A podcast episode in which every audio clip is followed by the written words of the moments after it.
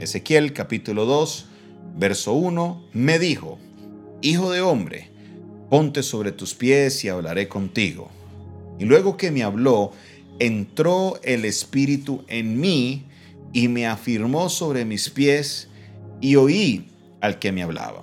Y me dijo, Hijo de hombre, yo te envío a los hijos de Israel, agentes rebeldes que se rebelaron contra mí. Ellos y sus padres se han rebelado contra mí hasta este mismo día. Yo pues te envío a hijos de duro rostro y de empedernido corazón, y les dirás, así ha dicho Jehová el Señor. ¿Acaso ellos escuchen? Pero si no escucharen, porque son una casa rebelde, siempre conocerán que hubo profeta entre ellos.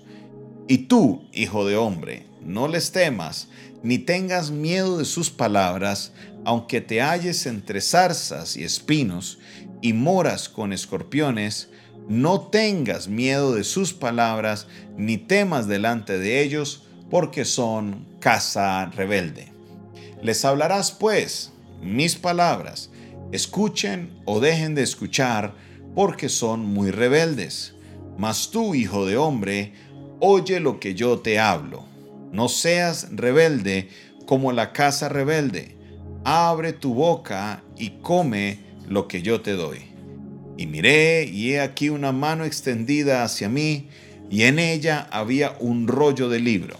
Y lo extendió delante de mí, y estaba escrito por delante y por detrás, y habían escritas en él endechas, lamentaciones y ayes. Amén. Este capítulo de Ezequiel, que es un capítulo relativamente corto a los demás capítulos que encontramos en el libro de Ezequiel, nos narra la escena que se conoce como el llamamiento de Ezequiel. Aquí vamos a aprender mucho y espero que en los siguientes dos o tres días podamos nosotros poder desglosar un poquito lo que nos quiere decir la palabra de Dios. Lo leemos completo el día de hoy porque queremos entrar en contexto, queremos que usted no solamente lea ciertos versículos, sino que entendamos la foto completa de todo lo que Dios nos está mostrando. Obviamente, como notamos, esta escena empieza en el capítulo 1. Es una escena maravillosa donde Ezequiel tiene esta visión y la escena continúa en el capítulo 3, no termina acá, vamos a continuarla estudiando. En este capítulo vemos el llamamiento de un profeta. El llamamiento de un profeta. Este profeta, y va a ser muy importante, mi hermano, muy, muy, muy, muy, muy importante, que nosotros observemos el llamado de un profeta. ¿A dónde fue llamado? ¿Cómo es llamado? ¿Y para qué es llamado? Vamos a notar que usted a lo mejor no ha comprendido muy bien la función de un profeta. La función del profeta como estaba establecida en este que es un profeta ya de, estamos hablando de un profeta mayor.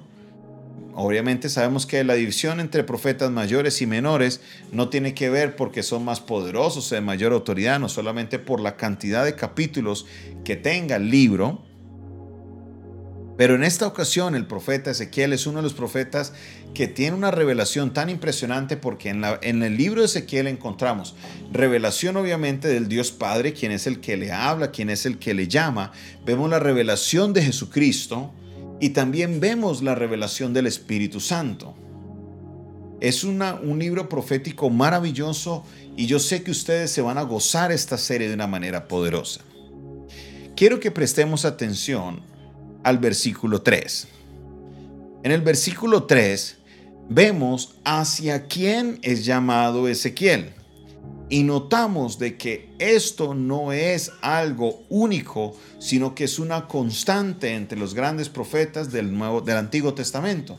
Lo encontramos en Jeremías, en Isaías, lo encontramos en todos, casi todos los profetas que son llamados no a un pueblo que está dispuesto a escucharles, sino a un pueblo que tiene las siguientes características. Versículo 3, Hijo de hombre, yo te envío a los hijos de Israel, agentes rebeldes que se rebelaron contra mí y sus padres se han rebelado contra mí hasta este mismo día.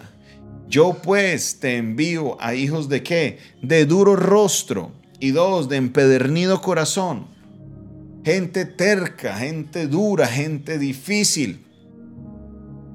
Es Dios quien hace el llamamiento, no es el hombre el que lo hace. Preste atención es Dios quien llama. Esto no es que usted dice desde pequeño yo quiero ser profeta y voy a ir a la escuela profética y voy a ser profeta a las naciones. No, es Dios quien hace el llamado. El llamado profético no es algo que nace del corazón humano, sino que es algo que nace desde el corazón de Dios. Es más, ampliemos el concepto y entendamos que es Dios quien hace el llamado a cualquier ministerio es si eres pastor hoy en día, es Dios quien te va a llamar a ser pastor. Si eres profeta, es Dios quien te ha llamado a ser profeta. Si eres apóstol si eres evangelista, cualquiera que sea el ministerio que tú proclames tener, debe ser un llamamiento que viene de parte de Dios, no de parte del hombre. Puede que te haya ungido el profeta más profeta de todos los profetas profetizando en el mundo profético, pero si Dios no te ha llamado, no vas a hacer un ministerio efectivo, porque el llamamiento proviene de quién? De parte de Dios. Número dos, la mayoría de los casos de los profetas son llamados a pueblo de duro rostro y de empernido corazón. Notamos que en los movimientos proféticos del día de hoy, muchas veces se va a invitar a un profeta a venir a una iglesia y lo primero que te dicen es, bueno, ¿cuántas personas vas a tener? Y si usted no le garantiza en algunos casos un grupo de personas lo suficientemente grande, no hacen el viaje.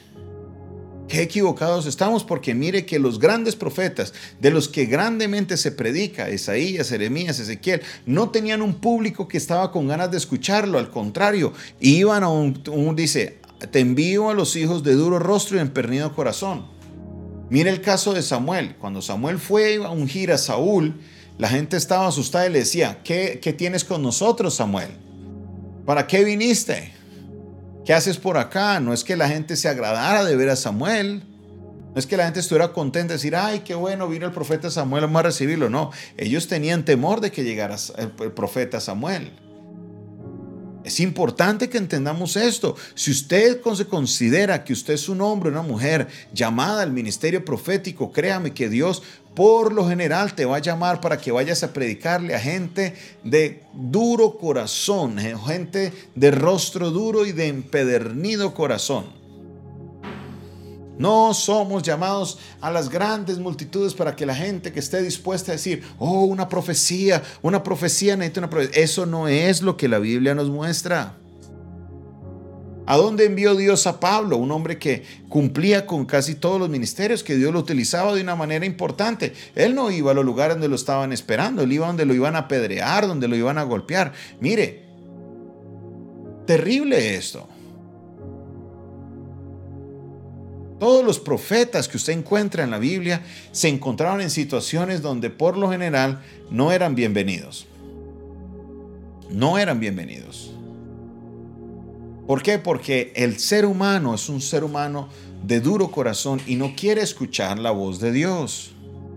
Obviamente, si viene el profeta que va a decir, vas a ser rico, millonario, vas a tener gran prosperidad y mañana vas a comprar una casa y te va a caer un Mercedes-Benz del cielo, a eso sí lo invitamos y uy, gloria a Dios. Yo quiero que ellos me hablen porque necesito la prosperidad del Señor, pero a los que vienen y hablan cosas que a lo que la gente no quiere escuchar, ahí es donde ha sido llamados los profetas, ahí es donde vemos el corazón de los profetas. Y con esto no quiero juzgar a ninguna persona porque no estoy hablando de ningún hombre en particular, pero sí quiero que ustedes que me están escuchando, por favor, si ustedes dicen que son profetas, que son llamados, mire, mire, el, mire la intención de Dios con esto. Es más, mire lo que dice, mire lo que dice aquí de la intención. En el versículo 5 dice, ¿acaso ellos escuchen? Pero si no escucharen, porque son una casa rebelde, siempre conocerán que hubo profeta entre ellos. En otras palabras, me escuchen o no me escuchen, porque es Dios quien hablaría por medio del profeta. Te escuchen o te, no te escuchen. al menos que sepan que siempre hubo profeta. Conocerán que siempre hubo profeta entre ellos. Impresionante esto. Impresionante esto. Mire, Jesús cita de alguna manera este texto porque hay una parábola que Jesús da donde decía que eh, mandaban a un siervo y resulta que ellos lo mataban al siervo, mandaban un siervo a la viña y los trabajadores de la viña mataron al siervo y luego mandaron a otro siervo y mataron a ese siervo también. Entonces dijo el dueño de la viña, voy a mandar a mi hijo porque seguro como es familia no lo van a matar y resulta que lo enviaron y lo mataron también. Jesús estaba refiriendo a los profetas. Él les dijo, mire, a ustedes siempre han tenido profeta en medio de ustedes. Siempre han tenido profeta en medio de ustedes y ustedes a todos los mataron. El ministerio de un profeta es un ministerio difícil, es un ministerio fuerte. Y tú, hijo de hombre, verso 6, no temas ni les tengas miedo de sus palabras, aunque te hallas entre zarzas y espinos y moras con escorpiones no tengas miedo de sus palabras ni temas delante de ellos porque son casa rebelde. Son rebeldes. Son casa rebelde. Entendamos, mis hermanos, esta naturaleza, esta naturaleza de el profeta. Dios los llama a llevar mensajes a muchos lugares. A muchos lugares donde habrán personas de corazones duros. Y de aquí es donde quiero llevarlos a otro contexto, mis hermanos. Estoy seguro. Estoy seguro y seguro, mi hermano, que hay personas que están aquí conectadas que Dios les ha llamado, Dios les ha mostrado que han sido llamados a esto. Han sido llamados justamente a esto, a llevar mensajes a personas que están con el corazón duro, a personas que están pasando tiempo difícil, a personas que están pasando un momento complejo. Dios llama a muchos de ustedes a llevar un mensaje a personas que no necesariamente les van a escuchar. Y es aquí donde usted, mi hermano y mi hermana, debe comprender la naturaleza de su llamado.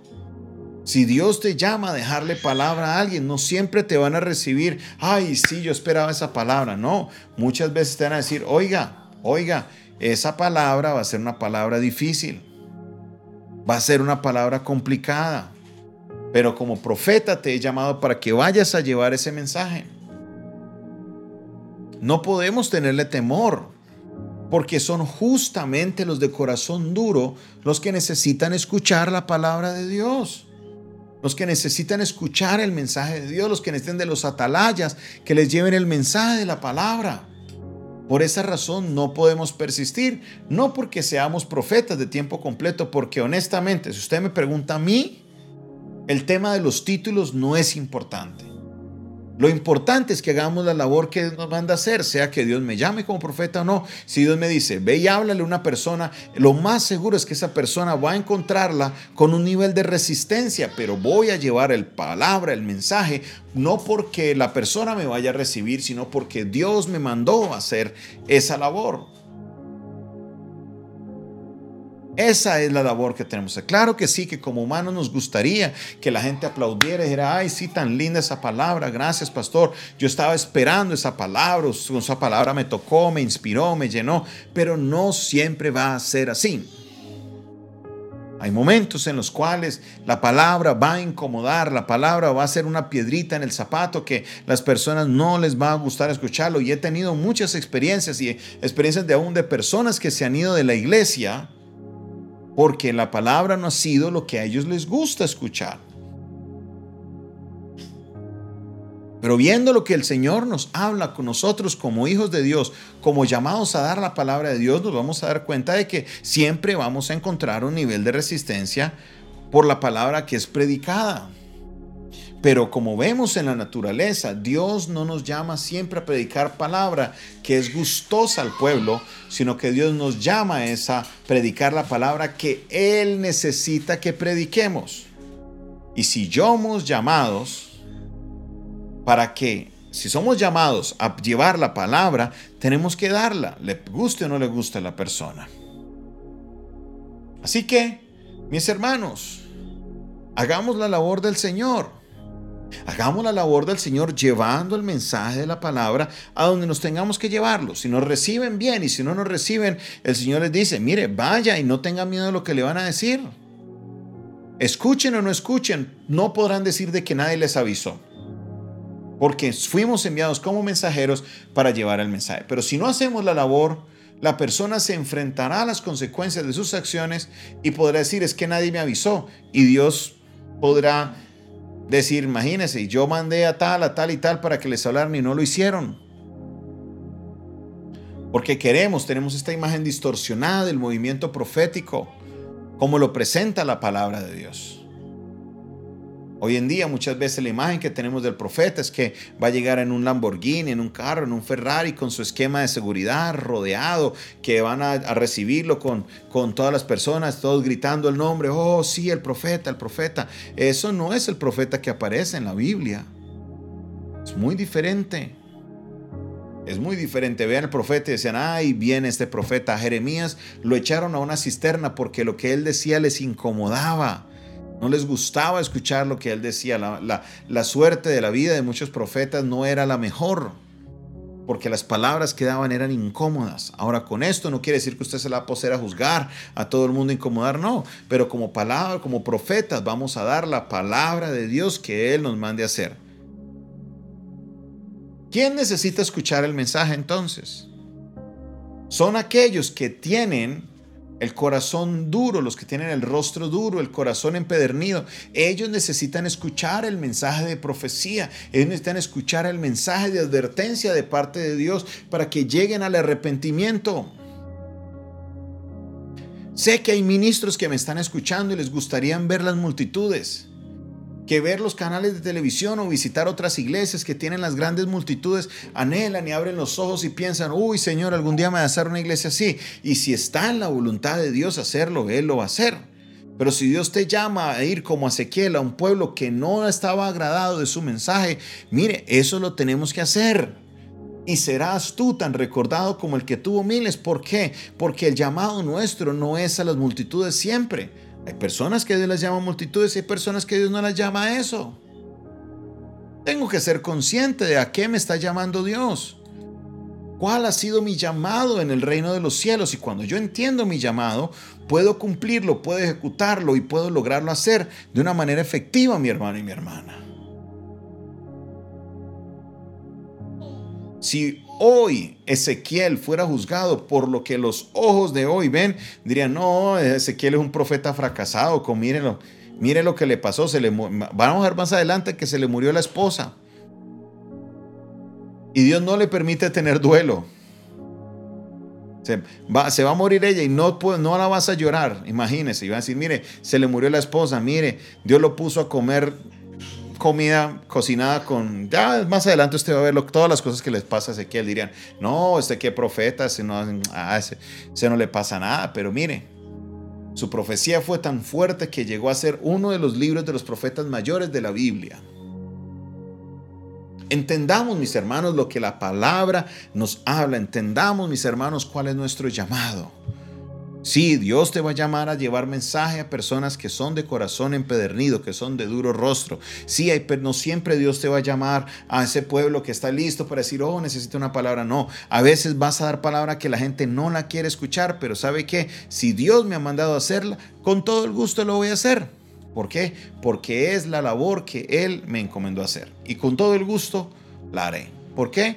Porque es para la gloria de Dios. Así que hoy, mi hermano y mi hermana, te invito para que tú dispongas tu corazón a cumplir la labor que Dios te ha mandado hacer.